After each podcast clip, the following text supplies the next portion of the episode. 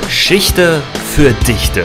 Der Podcast für alle, die Geschichten in Geschichte suchen. Mit Nikolas Schäfer und Tim Rommel. Moin Moin. Wir sind wieder am Start mit unserem neuen Thema. Tim hatte es in der vergangenen Folge ja schon angekündigt. Heute Genau, hallo auch von meiner Seite. widmen wir uns dem Thema Johannes Gutenberg. Johannes Gutenberg ist bekannt für den Buchdruck und für mehrere Gerichtsverfahren. Definitiv. Es könnte sein Hobby gewesen sein. Ja, so viele wie er gehabt hat. Ja. Gut, also schauen wir uns mal an, wer Johannes Gutenberg eigentlich so war. Viel ist eigentlich nicht über ihn bekannt, denn man weiß zwar, dass er um 1400 in Mainz geboren wurde, als Patriziersohn, später war er Kaufmann und Drucker, aber ansonsten hat man sehr, sehr wenige bibliografische Daten. Er taucht hin und wieder mal auf, aber ganz, ganz, ganz genau kann man ihn nicht zuordnen. Genau, da ist, da ist das erste auch schon, dass er gar nicht Gutenberg hieß am Anfang. Ja, Das ist nämlich auch so ein Fun Fact, der äh, gleich äh, ins Auge springt, wenn man seiner Biografie mal anguckt. Wie hieß er denn eigentlich? Ich Oder wie meine- hieß sein Vater? ich meine, er hieß Gänsfleisch. Ja, das, das hatte ich auch rausgefunden. Uiuiui. Und äh, dass er sich erst dann in seinen 20ern umbenannt hat zu Gutenberg, wo sein Hof von wo er herkam. Genau. Der Gutenberghof in Mainz ist das, was er von seinem Vater geerbt hat, als dieser verstorben ist. Und das war mehr oder weniger sein Erbe. Und er hat sich dann Johannes vom Gutenberg genannt. Und deshalb heißt er heute Johannes Gutenberg. Ist nebenbei auch als Mann des Millenniums gewählt worden, als wichtigster Mann des ausgehenden 20. Jahrhunderts, also zur Jahrtausendwende hat man ihn als wichtigsten Mann gewählt, denn das, was er erfunden hat, den Buchdruck, das war sehr, sehr, sehr bedeutsam. Warum? Darauf gehen wir gleich ein. Wir schauen uns zunächst einmal ganz kurz an, wie sein Leben so verlaufen ist.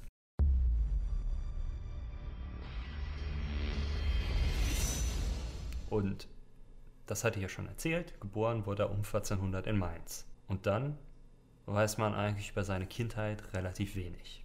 Genau, der, Ge der Geburtstag ist ja gar nicht bestimmt. Auch mal ein interessanter Ansatz, dass im Nachhinein gesagt wurde, wann man geboren wurde. Ja, das ist aber bei vielen historischen Persönlichkeiten so. Ich meine auch bei zum Beispiel Martin Luther, der ja gewissermaßen ein Zeitgenosse von ihm war, konnte man den Geburtstag nicht 100% genau bestimmen, da sowohl Martin Luther als auch sein Bibliograf sich nicht an den Geburtstag erinnern konnten. Und vielleicht ist der Geburtstag, den wir von Martin Luther kennen und in einer späteren Folge behandeln werden, auch gar nicht der Geburtstag. Gleiches gilt für unseren Johannes Gutenberg. Auch bei dem weiß man es nicht ganz genau. Okay. Er ist also in Mainz aufgewachsen. Und wie war Mainz, die Stadt so? Was meinst du? Naja, eine typische, sag ich mal, Mittelalterstadt. Und äh, bekannt ist eigentlich nur, dass äh, es aufkommende Reibereien zwischen deren, äh, der Kaufmänner und den Handwerkern gab, also die Patrizierfamilie, wo Gutenberg oder Gänsfleischer äh, aufgewachsen ist, waren ja traditionell Kaufmänner. Und Ja. die Zünfte, die Handwerker, die sind ja im Laufe der Geschichte immer mehr äh, Mitspracherecht bekommen und deshalb gab es auch Reibereien.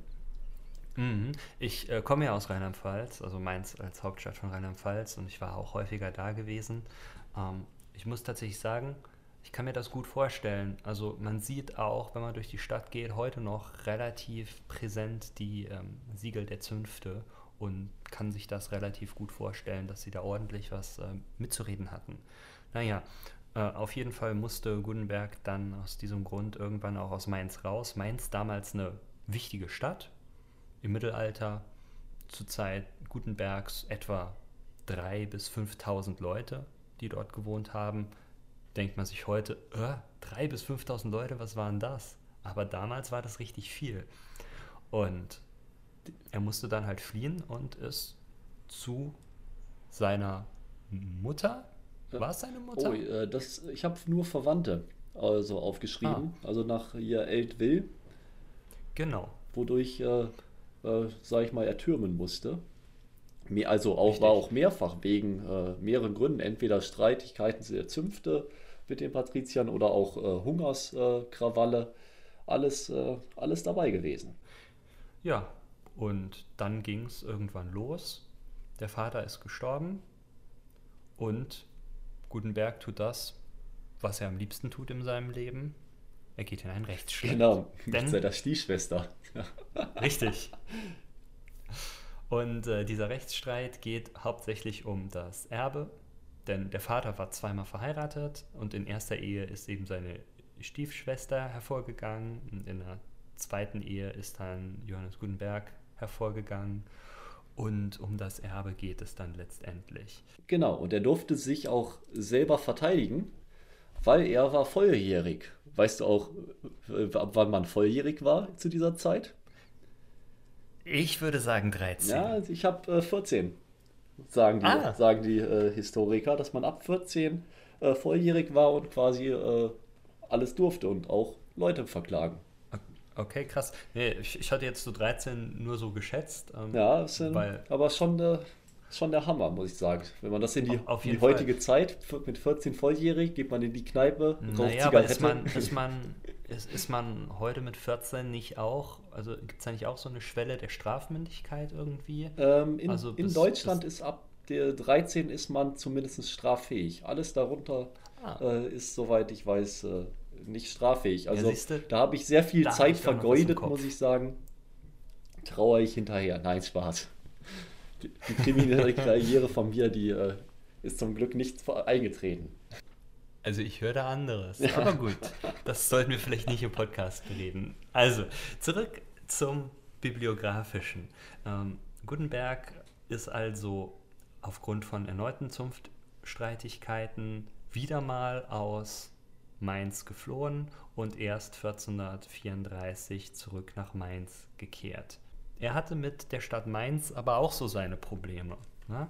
Also Gutenberg war nicht der Erfinder im Elfenbeinturm, den man sich sonst so vorstellt. Also so ein Da Vinci oder ein Galileo, die nur für ihre Sache leben und äh, total fern von der Welt sind. Nee, Gutenberg wusste sich zu helfen. Es war ein Mann von der Straße. Ja, das, und das war wirklich so. Und dann ist die Stadt Mainz in ähm, Verzug gekommen mit Zahlungen, die sie an Gutenberg zu leisten hatte. Und was hat er dann gemacht? Was machst du, wenn. Naja, was man so macht mit äh, dem Stadtschreiber der Stadt Mainz, man inhaftiert ihn und äh, entführt ja, ihn quasi. Einfach mal in Schuldhaft genommen. Da muss man sich auch mal vorstellen. Also, der Stadtschreiber war jetzt nicht niemand, sondern äh, in der damaligen Zeit waren die Schreiber unglaublich wichtig, weil sie eben eine hervorhebende Rolle hatten. Also sie konnten Sachen machen, die man ansonsten eben nicht konnte. Genau, schreiben zum Beispiel. Weil, richtig.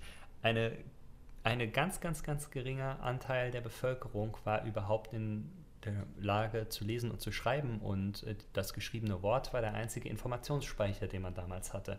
Das heißt auch Regierungserlasse, Nachrichten oder das, was der Stadtkämmerer einem vorrechnet, musste ja niedergeschrieben werden, protokolliert werden. Und dafür waren die Stadtschreiber ganz, ganz wesentlich. Und wenn dir da einer ausfällt, dann tut das der Stadt schon ordentlich weh. Denn die Stadt hat ja meistens auch viel Gulden oder Dublonen oder welche Währung man in Mainz zu dem Zeitpunkt auch hatte, ähm, rein investiert, um diesen Stadtschreiber überhaupt erstmal auszubilden. Und äh, letztendlich hat die Stadt Mainz den Schreiber dann auch ausgelöst und ähm, mit dem Versprechen, äh, Gutenberg seine Raten zu zahlen. Ich weiß gar nicht, worum es da ging. Äh, da ging es um die äh, Leibrente. Also das war ein, äh, eine Zahlung, äh, mhm. ähnlich, sag ich mal, wie mit einer ja, Rente, wie man sie sich heute vorstellen kann. Man zahlt einem ja, einer Bank oder einer Stadt Geld und diese zahlt dann entsprechend kleinen Raten monatlich einen entsprechenden Betrag auf Lebzeit. Ah. So. Ich, ich kann mir gut vorstellen, äh, woher das kommt. Kann es das sein, dass er das bekommen hatte als Ausgleich, weil irgendwie ähm, Einnahmen äh, gefehlt haben in der Zeit von diesen Streitigkeiten mit den Zünften, weil da, keine Ahnung, ihr Eigentum beschlagnahmt worden ist? Oh, äh, soweit ich weiß, äh, war das eine Einzahlung, die die Mutter getätigt hat für die Söhne. Ah, okay. Und äh, dementsprechend äh, ja, hatte er Zahlungen, die bekommen werden sollten. Aber die Stadt Mainz war anscheinend doch nicht so liquide, wie sie es hätte gerne äh, sein wollen. Und dementsprechend hat sie einfach mal gesagt, ach, weißt du was, man muss mich ja erstmal verklagen, bevor man Geld dann auch bekommt. Ja. Aber sie haben wohl nicht mit dem äh, listigen Gutenberg gerechnet, der einfach mal in Straßburg den Stadtschreiber entführt. ja, da hätte man äh, auch nicht mit rechnen können. Ah, das ist, ist, so, ja. ja. Was macht auch der Stadtschreiber in, in Straßburg? Ich dachte, die werden eigentlich in irgendeinen Keller gesperrt, damit sie weiter schreiben. Ja, ja ich glaube, du meinst die Skriptorien. Äh, die Skriptorien waren das, wo man ähm, früher Bücher kopiert hat. Und ah, da gab es okay. in Mönchsklöstern und in ähnlichem Umfang halt äh, tausende Schreibtische, ne, tausende ist jetzt übertrieben, fünf Schreibtische und da hat man in mühsamer Handarbeit Schriften aus einem Buch abgeschrieben. Und ja, wenn man einen Fehler gemacht hat, war halt die ganze Seite verloren und man konnte nochmal von vorne anfangen. Ich und dachte, die wurde einfach nur mitgenommen dann. Deshalb kommen ja. ja. die gesamten Schreibfehler. Also ich hatte, ja, ich hatte Latein in der Schule und äh, die, also die meinten, das wären dann äh, riesengraus gewesen, was so diese Mönche und diese Schreiber alles dahingeschrieben hat. Weil je nachdem, welche, äh, welches Buch angeguckt wurde, war das dann mal ein A, mal ein E, mal ein O. Und dementsprechend. Äh, ja klar, die Fehler potenzieren sich ja natürlich. Also das kann ich mir auch vorstellen. Und vor allem, nicht jeder hat die gleiche Handschrift und mal liest man was als ein O und mal liest man was als ein A. Und da kann es dann, selbst wenn man aus dem gleichen Buch kopiert, je nachdem, wie man den Buchstaben interpretiert, durchaus zu Unterschieden kommen. Also das Abschreiben war wirklich ein Problem im Mittelalter. Es war nicht effizient, es hat sau viel Geld gekostet. An manchen Büchern hat man über ein Jahr geschrieben und entsprechend teuer waren die Bücher dann auch. Naja, äh, genug vom Schreiben genau. und dem Stadtschreiber, auch wenn das für Gutenberg später noch wichtig wird. Ähm, ja, dann hat Gutenberg die große Liebe gefunden. Ist das nicht schön? genau, deshalb wurde er verklagt. ja, nicht sofort. Also, äh, muss man jetzt auch relativieren. Er hat eine äh, Frau kennengelernt, äh, der hat ihr ein Heiratsversprechen gegeben. Die Frau war auch halbwegs wohlhabend und ähm, er hat das immer wieder herausgezögert und herausgezögert und ja, irgendwann hatte sie dann die Faxen dicke und hat ihn verklagt wegen Bruch des Heiratsversprechens. Das war 1436, da gibt es tatsächlich auch Gerichtsakten, allerdings weiß man nicht, wie das Ganze ausgegangen ist. Also jo. war er eigentlich äh, der Erfinder des F-Plus-Beziehung. Das, ich denke, die F-Plus-Beziehungen sind älter als Gutenberg. Ah, okay. Ja. Naja, auf, auf jeden Fall ähm, ging es dann weiter. Er war also in Straßburg und ähm, er hat sich infolgedessen mit verschiedenen Leuten getroffen, unter anderem Goldschmieden, aber auch Mechanikern, Feinmechanikern und ähnlichen und hat am Ende 1438 eine Finanzierungsgesellschaft mit diesen als Teilhabern gegründet. Und die Gründung der Finanzierungsgesellschaft sollte eben naja, irgendetwas finanzieren. Allerdings hat er sich da nicht wirklich in die Karten schauen lassen, was genau er finanzieren wollte, wofür er das ganze Geld gebraucht hat. Und nachdem einer von den Teilhabern gestorben war, was ist dann gekommen, Tim? Was meinst du?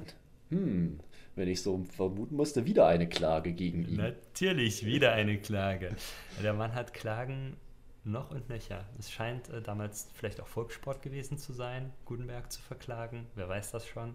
Ja, wundert mich, dass er nicht Anwalt geworden wäre. Ja. Weil ich meine, er hat einen ne, sehr, sehr äh, guten Lebenslauf dafür. Ja, also er hat auf jeden Fall viel Erfahrung damit, aber wer weiß, ob er jemals erfolgreich war. Wir haben ja die Gerichtsakten ja, zwar vorliegen, aber die Urteile jeweils nicht. Das heißt, das stimmt. wir können nicht mit äh, Sicherheit sagen, ob je eine der Klagen, die er angebracht hat, oder ein der Rechtsstreite, den er geführt hatte, in seinem Sinne entschieden worden ist. Also vielleicht war er auch einfach ein armer Tropf, der dauernd verklagt worden ist. Du meinst, dass er dauernd verloren hat und dann ja. immer gesagt hat, oh, nicht noch ein Prozess. Richtig. Naja, auf jeden Fall äh, in dem Rechtsstreit um die Teilhabe ging es halt darum, einer von seinen Teilhabern ist gestorben und der äh, Bruder von dem wollte sich auszahlen lassen oder selbst Teilhaber werden. Und Gutenberg wollte beides nicht und es gab dann halt wieder Beef. Naja, jedenfalls hat er infolgedessen immer und immer wieder Geldmittel akquiriert. Er ist dazu auch an verschiedene Orte gefahren, hat mit verschiedenen wichtigen Persönlichkeiten gesprochen und im Zeitraum von 1448 bis 1453 durchaus beträchtliche Geldmittel akquirieren können. Und ab 1452 hat er dann mit seinem großen Werk, mit seinem Lebenswerk eigentlich begonnen, nämlich dem Druck der 42-zeiligen Bibel in lateinischer Sprache. Jetzt müsste man natürlich wissen, wie er das geschafft hat. Also wie konnte er eine Bibel drucken?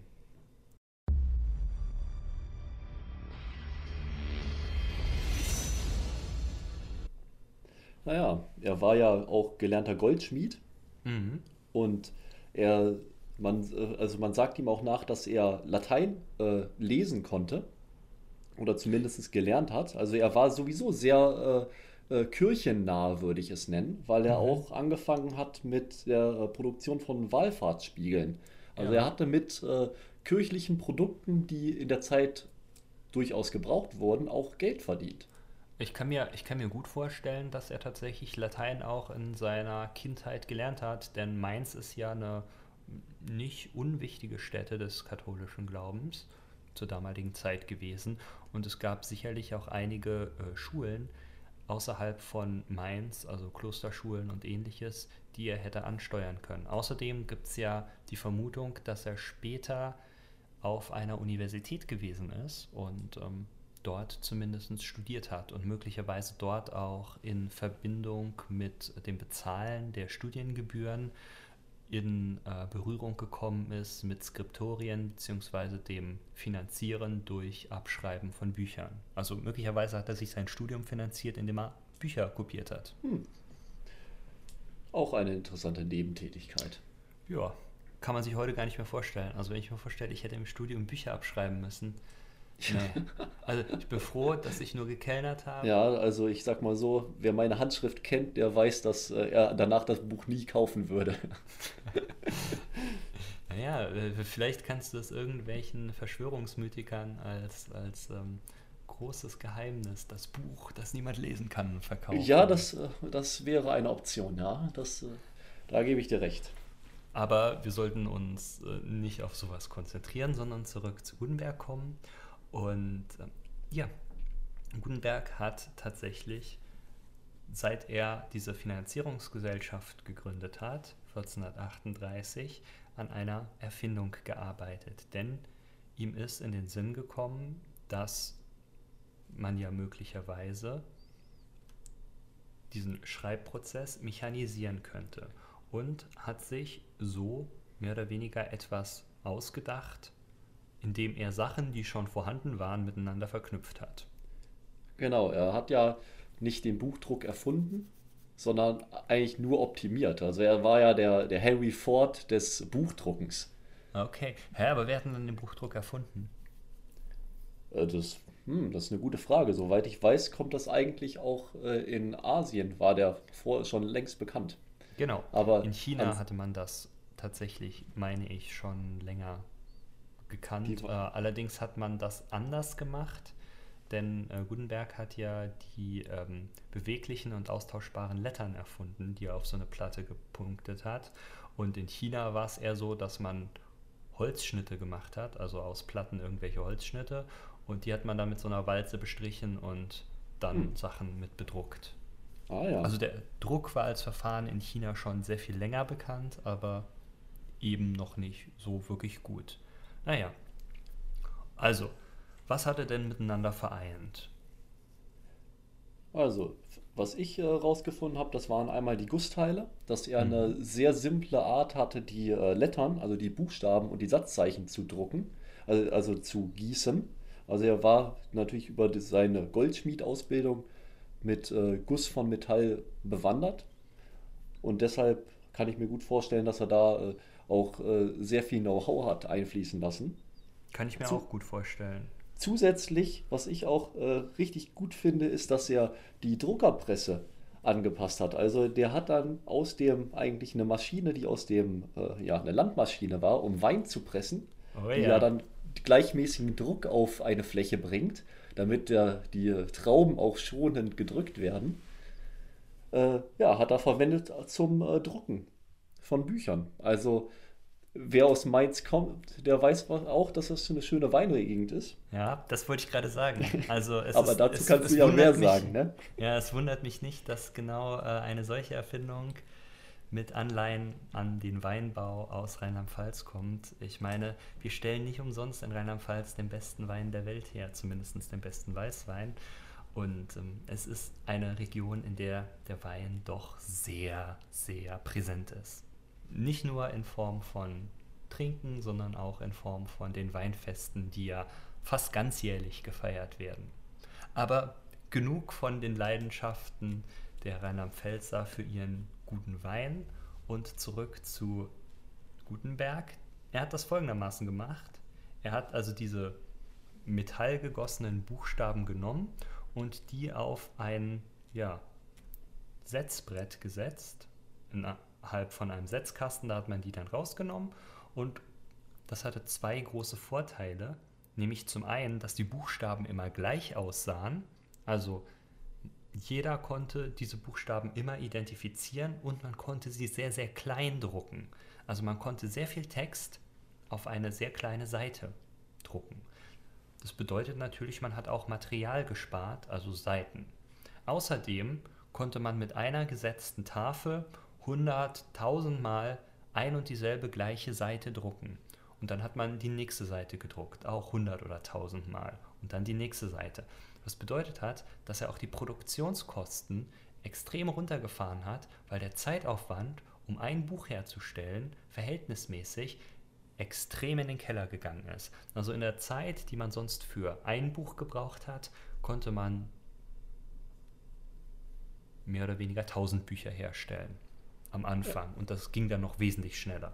Ja, und vor allem in einer ansprechenden Form. Weil das war ja doch das, äh, der Hauptknackpunkt, dass die Bücher, die gedruckt waren, dann meistens so, so mechanisiert aussahen und nicht äh, kunstvoll, wie es zu der Zeit üblich war bei den Büchern.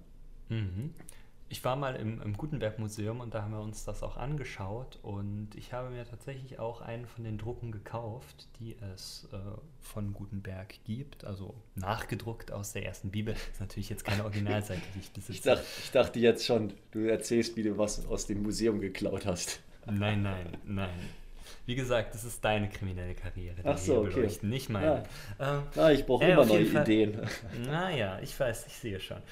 Ja, auf jeden Fall sieht das halt wirklich sehr kunstvoll aus. Also man stellt sich das gar nicht vor. Teilweise auch in unterschiedlichen Farben gedruckt und an der Seite äh, Illustrationen, zum Beispiel Buchstaben, die sich so verschnörkeln oder diese großen Anfangsbuchstaben von einer Seite, die mit sehr, sehr viel Kunstgeschick ausstaffiert sind.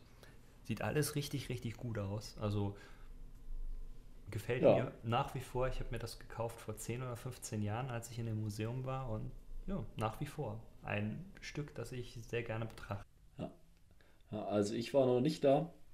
Dementsprechend äh, werde ich mir wahrscheinlich irgendwann mal angucken, wenn ich mal nach Mainz komme.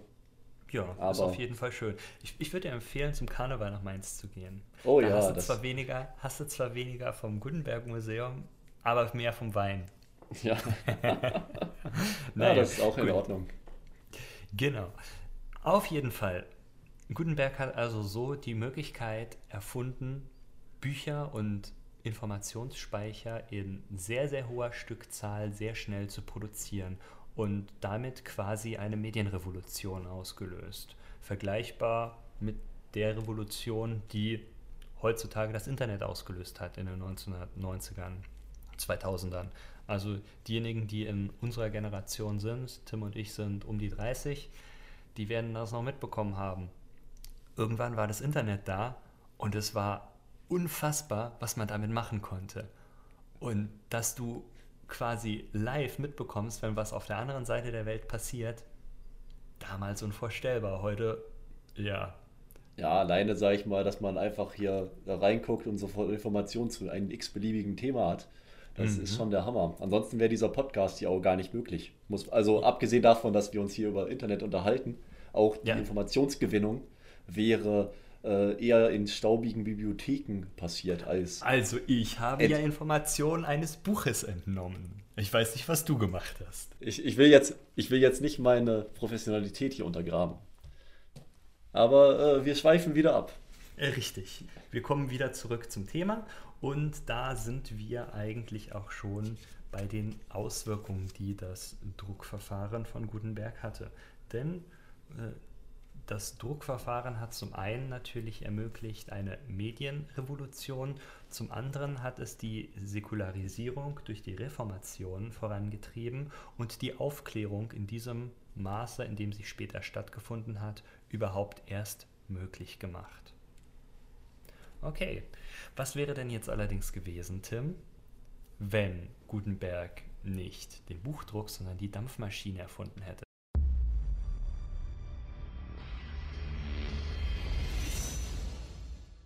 Zunächst mal, was ist denn die Dampfmaschine eigentlich? Ja, also da kannst du dir erstmal eine große schwarze Box vorstellen. Okay, nein. Habe ich gemacht, eine nein. große schwarze Box. Nein, also ich werde jetzt hier nicht äh, die Feuerzangenbowle zitieren, aber das habe ich mir jetzt nicht nehmen lassen. Ähm, ja, also die Dampfmaschine ist ein, äh, ja, eigentlich eine äh, Maschine, die eine äh, lineare Bewegung in eine kreisförmige umwandelt, mit Hilfe mhm. von Wasserdampf. Ah. In dem dann. Das klingt jetzt erstmal sehr mathematisch. Ja, das ist. Äh, das liegt, ist das vielleicht, liegt das vielleicht an deinem Studiengang? Ja, mit Sicherheit. Ne? Als Ingenieur lasse ich, lass ich mir sowas nicht nehmen. Ähm, ja, hat äh, ja, zu industriellen Revolutionen geführt, weil man aufgrund von ja, Kohle, die man hat in, den, in der Erde gefunden hat, entsprechend äh, keine Pferde mehr brauchte, die Maschinen antreiben oder äh, Wasserkraft die, oder Wasserräder, sage ich jetzt mal, mhm. Äh, sondern ortsunabhängig äh, einem, also ja, ein Gerät installiert hat, wodurch man entsprechende äh, andere Gerätschaften antreiben konnte. Genau, diese industrielle Revolution in England hat um 1760 stattgefunden und hat sich dann wie ein Lauffeuer über den ganzen europäischen Kontinent ausgebreitet. Ja, und äh, interessant bei unserem Thema hier ist, dass wir um die 200 Jahre zu früh sind. Hm. Also die Frage, die ich mir gestellt habe, hatten die überhaupt schon irgendwelche Gerätschaften, also irgendwas Vergleichbares um die Zeit? Und äh, ich bin auf äh, interessante Sachen gestoßen, weil so, ja, Experimente mit Wasserdampf wurden schon in der Antike gemacht. Man, es gibt äh, lange bekannt war dieser Heronsball, wo, ja. wo man, in, sag ich mal, einem Kessel oder einem kleiner Kugel äh, Wasser äh, reingemacht hat und dann unten erhitzt und auch durch zwei Düsen die an der jeweils gegenüberliegenden Seite angebracht wurden, äh, dann der äh, Dampf entweichen konnte und so dass äh, dieser Ball in Bewegung gesetzt wurde. Das ist also, ja interessant. Möglich, dass, äh, äh, ich sage mal, der Gutenberg, der belesen war, lesen konnte, äh, Pläne von einer entsprechenden Maschine in die Hand bekommen hatte und diese dann weiterentwickeln konnte oder von sich aus auf die Idee gekommen hätte, würde ich ihm auch nicht absprechen. Naja, zumal diese Dampfmaschine ja auch eine Effizienzsteigerung war.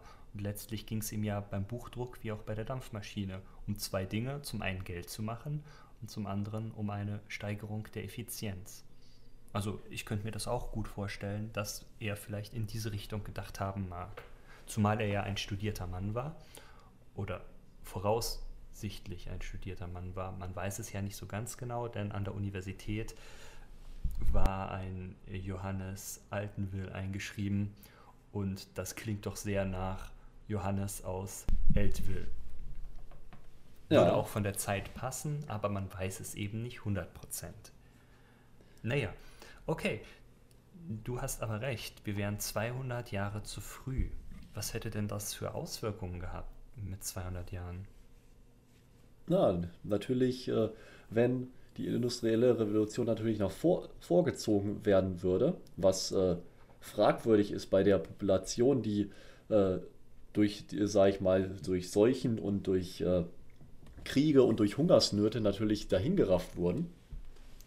Weil für so eine industrielle Revolution brauchst du natürlich auch die Manpower, die erst 200 Jahre danach ja explodiert ist, in dem Sinne. Ja, aber auf der anderen Seite muss ich da auch sagen, es hätten ja gewisse Kriege auch gar nicht stattgefunden. Also zum Beispiel der, meiner Meinung nach, der Bauernkrieg, der ja zumindest stark mit der Reformation zusammenhing, der hätte, ja. so nicht, der hätte so nicht stattgefunden, gehe ich zumindest davon aus. Warum erkläre ich auch gleich nochmal. Und man hätte, also ich glaube schon, man hätte da durchaus einige Mannen gehabt. Ja, also ich sag mal so, ähm, also wenn die Maschine nicht verboten worden wäre, und äh, da komme ich jetzt auf äh, die Geschichte, die ich mir auch ausgedacht habe, weil nämlich, äh, ich, weil bei George Washington dachte ich mir, wo wäre er denn links abgebogen? Das ist natürlich bei einem spärlichen Lebenslauf extrem schwierig zu beantworten. Aber da habe ich mir gedacht, er, der Johannes, der war ja eigentlich sehr kirchennah. Was ist, wenn er mehr ein Mann der Wissenschaft gewesen wäre? Und ne, gedacht hat, ach, die ne, von der Kanzel, die predigen sowieso nur irgendeinen Blödsinn. Das glaube ich nicht. Ich erfinde die Dampfmaschine. Weil er nämlich von der Klosterschule, wo er war, immer nur geschlagen wurde von den Mönchen ja, die fiese Mönche, die ihn nur getriezt haben, sagt er, den zeigt das. Also, er erfindet die Dampfmaschine natürlich in seinem heimlichen Keller. Also ähnlich. Äh, du hast es mit Kellern, oder? Genau. Jegliche Erfindung wurde immer in einem Keller erfunden. Okay, wir merken uns das für die Zukunft. Wenn wir genau. nochmal auf Erfindungen eingehen, ihr wisst, es findet im Keller statt. Zurück genau. zu dir. Also, und ähm, wo war ich stehen geblieben? Ach so, ja, im Keller. ähm, und zwar ist es dann nämlich so, dass die Kirche, ja, die von einem Menschen, der ja nicht wirklich begeistert davon war, auch sowas spitz bekommen hätte und diese als Teufelsmaschine abgetan hatte. Und ich denke, ich habe auch mal recherchiert, was war denn um 1400 zu Gang und Gäbe? Hm, Hex, eine Hexenverfolgung war auch ein brennendes Thema. Und dementsprechend glaube ich, dass er schon ein paar Probleme bekommen hat, wenn er so eine äh, futuristische Maschine versucht anzutreiben. Auf jeden Fall. Und äh, seine Nachbarn sich wegen Ruhestörung beschweren und ihn anklagen. Also ich, ich ja. kann mir das äh, wirklich lebhaft vorstellen. Damals im Mittelalter war man ja doch sehr gläubig und viele Leute waren sehr kirchennah. Und in der Kirche wurde halt häufig von dem Teufel gepredigt, der da aus den Flammen heraufsteigt mit Schwefeldampf und derlei mehr. Und wenn dann eine dampfende Maschine, ein dampfendes metallisches Ungetüm da steht, was auch noch unsagbare Laute ausstößt, dann mag das dem einen oder anderen sicherlich nicht besonders geheuer sein. Also ich kann mir wirklich gut vorstellen, dass die Kirche damit ihre lieben Probleme gehabt hätte. Ja, und ich glaube, ähm, er hätte auch einen Eintrag in den Maleus Maleficarum bekommen. Oh, extra für der Hexenhammer? Ihn. Ja, das, äh, ah. der, wurde, der wurde zwar dann auch erst nach ihm gedruckt, wahrscheinlich auch mit seiner Maschine, die, den Buchdruck, den er eigentlich hätte erfinden sollen. Mhm. Aber äh, ich glaube, das äh, ist eine sehr äh, plausible Theorie. Ja, wäre der Buchdruck dann überhaupt erfunden worden oder nicht? Das ich, ist. Äh, ich meine, ich meine nämlich schon. Also es, es waren auch andere Leute, die sich zumindest Gedanken um das Vervielfältigen von Schriften gemacht hatten, denn das war offensichtlich Zeitgeist gewesen. Und ähm, in China war ja ein ähnliches Verfahren schon bekannt.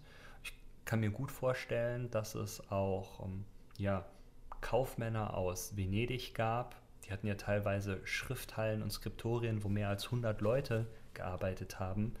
Und die Seidenstraße liegt ja auch relativ nah und mit Marco Polo, der ja auch erst Expeditionen nach China und in den Orient gemacht hat, könnte man sich auch vorstellen, dass darüber dann ein gewisses Wissen Stückchen für Stückchen in die alte Welt getragen worden ist, also nach Europa.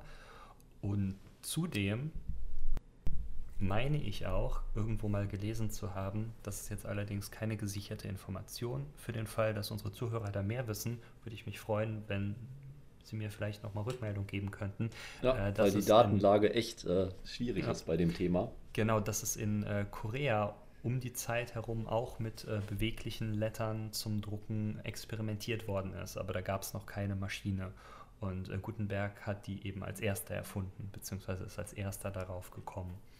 Ja, also ich denke durchaus, dass es ähm, letztlich dazu gekommen wäre, dass sich dieser Buchdruck als Erfindung durchgesetzt hätte. Ich denke aber, wenn es nicht Gutenberg gewesen wäre, wäre es bestimmt 50 bis 100 Jahre später dazu gekommen, dass diese Erfindung erfunden worden wäre. Hm. Ja, aber ich gebe dir recht, das war wirklich Zeitgeist, weil der Bedarf, der war ja da an Büchern, die gedruckt werden mussten. Ja. Also das ist ja wirklich, äh, äh wie du schon erzählt hast, da war in Venedig, da gab es ja ganze Hallen, wo nur Leute abgeschrieben haben. Und dass man das irgendwie effizienter, wirtschaftlich auch attraktiver macht, ist ja ein unschätzbarer Vorteil. Also ich, bin, ich gebe dir auf jeden Fall recht, das wäre äh, definitiv gekommen, aber ja, wahrscheinlich auch später. Auf jeden Fall. Also wir können grob davon ausgehen, der Effekt, den Gutenberg gehabt hätte, wäre später gekommen. Jetzt haben wir allerdings ein Problem und da komme ich. Also sagen wir mal, das Ganze wäre 100 Jahre später passiert. Und wir werden Martin Luther sicherlich noch in einer der späteren Folgen behandeln. Und 1517 hat Luther die Thesen formuliert und die Reformation in Deutschland mehr oder weniger losgetreten. Er hat dann im Folgenden die Bibel übersetzt und so weiter. Wir kennen die Geschichte von Luther sicherlich alle, zumindest in Teilen. Naja, und letztlich ist 1524, 1525 dann der Bauernkrieg ausgebrochen. Jetzt gehen wir mal davon aus, 100 Jahre später wäre erst der Buchdruck erfunden worden. Wann hat Luther den Buchdruck erfunden? Sagen wir 1450. Dann wären wir erst bei 1550, wenn der Buchdruck erfunden worden wäre. Das heißt, die Schriften von Martin Luther, die Flugblätter, auch die Gegenflugblätter der Kirche, all das hätte sich nicht so verbreitet. Das heißt, es wäre nicht zu einer Reformation, Gegenreformationsbewegung gekommen, sondern das Ganze wäre vielleicht vor dem Kirchengericht in Worms behandelt worden Luther wäre auf die Finger geklopft worden und er wäre dann geflohen auf die Wartburg, hätte die Bibel übersetzt und vielleicht hätten sich im Laufe von zehn Jahren zwei Abschriften davon ja, unters Volk bringen lassen. Es hätte keinen besonderen Impact gegeben und die Reformation wäre viel, viel zäher angelaufen und hätte sich erst wesentlich später durchgesetzt. Auf der anderen Seite hätten wir dadurch eine ganz andere Gesellschaftsdynamik.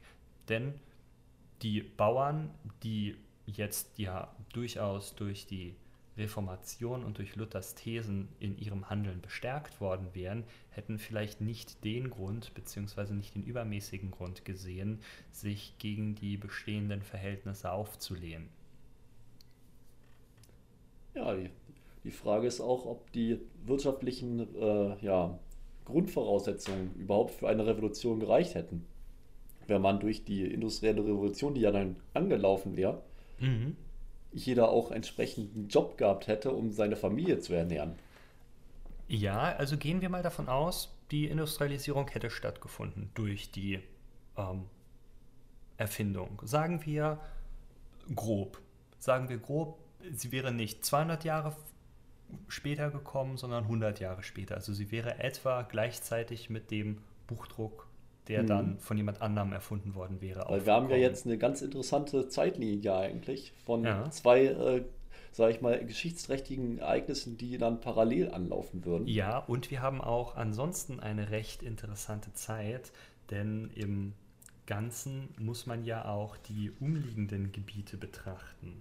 Und schauen wir uns doch mal an, was dann so 1550, 1560 in ähm, Frankreich los war. Hast du da eine Idee? Oh, da bin ich überhaupt nicht bewandert. Also da, äh, es, da tappst du mich gerade auf einen ganz falschen Fuß. Okay, also Frankreich ist ja für seine großen Könige und für sehr, sehr wichtige Könige bekannt und für den Absolutismus. Ja? Wir erinnern uns zum Beispiel an den wichtigsten absoluten Herrscher. Weißt du, wer das ist? Oh, das war doch der Sonnenkönig, ne? Genau. Der 15. oder so. Nein, oder? der 14. 13, 14. Okay. 14. Genau.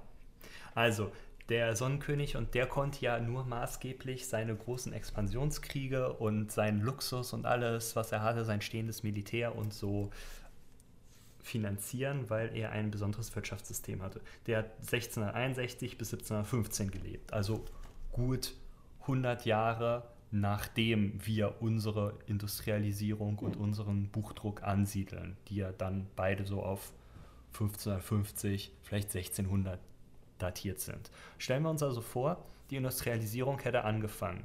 Dann gäbe es in Frankreich nicht mehr die Möglichkeit, das Wirtschaftssystem des Merkantilismus aufzubauen, weil diesem Wirtschaftssystem schon einige Sachen vorgegriffen worden wären. Also Merkantilismus basiert eigentlich darauf, waren im Ausland sehr, sehr günstig einzukaufen, Rohstoffe, die in Frankreich zu veredeln und dann sehr teuer weiter zu verkaufen. Also wir importieren ganz, ganz wenig günstige äh, Rohstoffe, zum Beispiel Eisenerz, verhütten die dann und machen irgendwie Speere und Lanzen draus, verkaufen die Speere und Lanzen dann teuer nach Deutschland weiter. Das wäre so eine Idee des Merkantilismus gewesen. Und das hätte einfach nicht mehr funktioniert, und Frankreich hätte sich dann ein komplett anderes Finanzierungskonzept aussuchen müssen.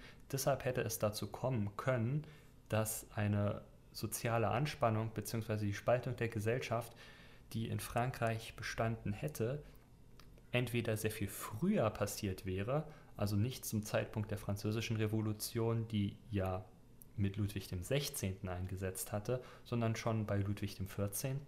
oder dass eben Ludwig XIV. gar nicht mehr diesen absoluten Herrscheranspruch hätte aufrechterhalten können und er eine andere Möglichkeit des Wirtschaftens sich erarbeiten hätte müssen. Also er hätte einen anderen regierungssystematischen wirtschaftlichen Kurs wählen müssen und da hätte es äh, auf jeden Fall zu Schwierigkeiten geführt. Außerdem gehe ich davon aus, dass es mittelfristig zu einer früheren Landflucht geführt hätte in ganz Europa. Man wäre mehr in die Städte gezogen und dass es auf jeden Fall zu sozialen Spannungen und Spaltungen in der Gesellschaft geführt hatte, wie sie ja auch mit der Industrialisierung gekommen sind, weil einige sehr, sehr reich geworden sind und sehr viele in sehr prekären Situationen haben arbeiten und leben müssen. Es hätte also die Gesellschaft auf jeden Fall gespalten, Potenzial für mehr geboten und ich denke, deshalb wären auf jeden Fall Revolutionen wie die Französische Revolution früher ausgebrochen. Auch wenn der Merkantilismus selbst nicht so stattgefunden hätte, wie er eigentlich stattgefunden hat. Hm. Ja. Mensch. Was können wir jetzt über das Ganze sagen, wenn Luther die Dampfmaschine erfunden hätte? Also wenn sie nicht in eine äh, in den Archiven des Vatikans versteckt geworden wäre, hätten wir äh, eine interessante Zeitschiene gehabt, muss ich sagen. Also ich das, denke auch. Also alleine, äh, alleine, dass die, ähm, dass quasi die äh, Medienrevolution verzögert geworden wäre, aber die, äh, äh, also diese Weiterschiebung auf mechanisierte Manpower, sage ich jetzt mal, die Unterstützung durch äh, durch entsprechende Maschinen und durch einen entsprechenden Bedarf an äh, Kohle, an Bergbau und an äh, weiter produzierten, sage ich mal, äh, Eisengütern, hätten wir äh, eine sehr, sehr interessante Geschichte gehabt.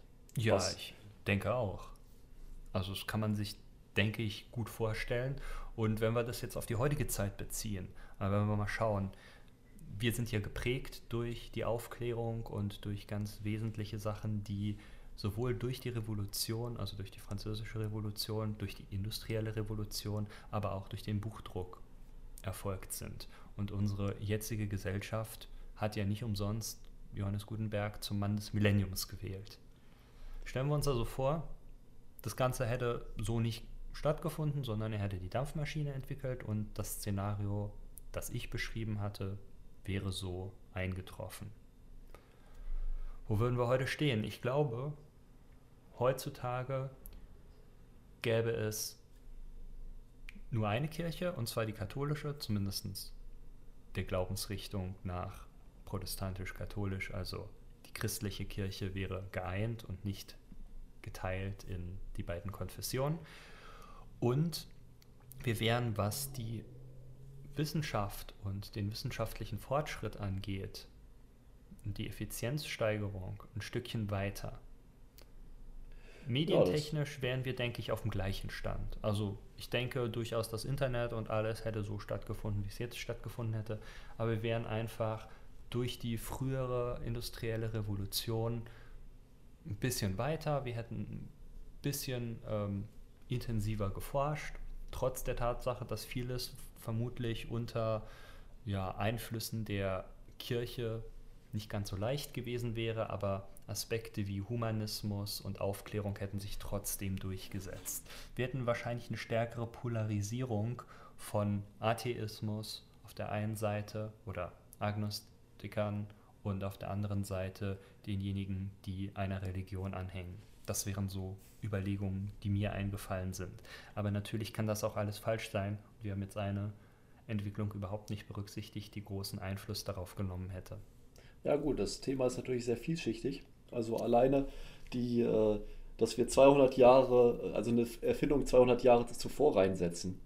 Ja. Und äh, ist, ist ja, sage ich mal, schon äh, ja, 200 Jahre in der Menschheitsgeschichte, das ist ein, ist ein richtiges Brett. Ja? Auf jeden Fall. Also wenn man überlegt, wo die Leute jetzt äh, 200 Jahre vorher, um 1820 äh, gewesen sind, rein äh, von der Technik her und wo wir jetzt stehen. Auf jeden Fall. Das sind ja, ja Welten. Äh, und, Selbstverständlich.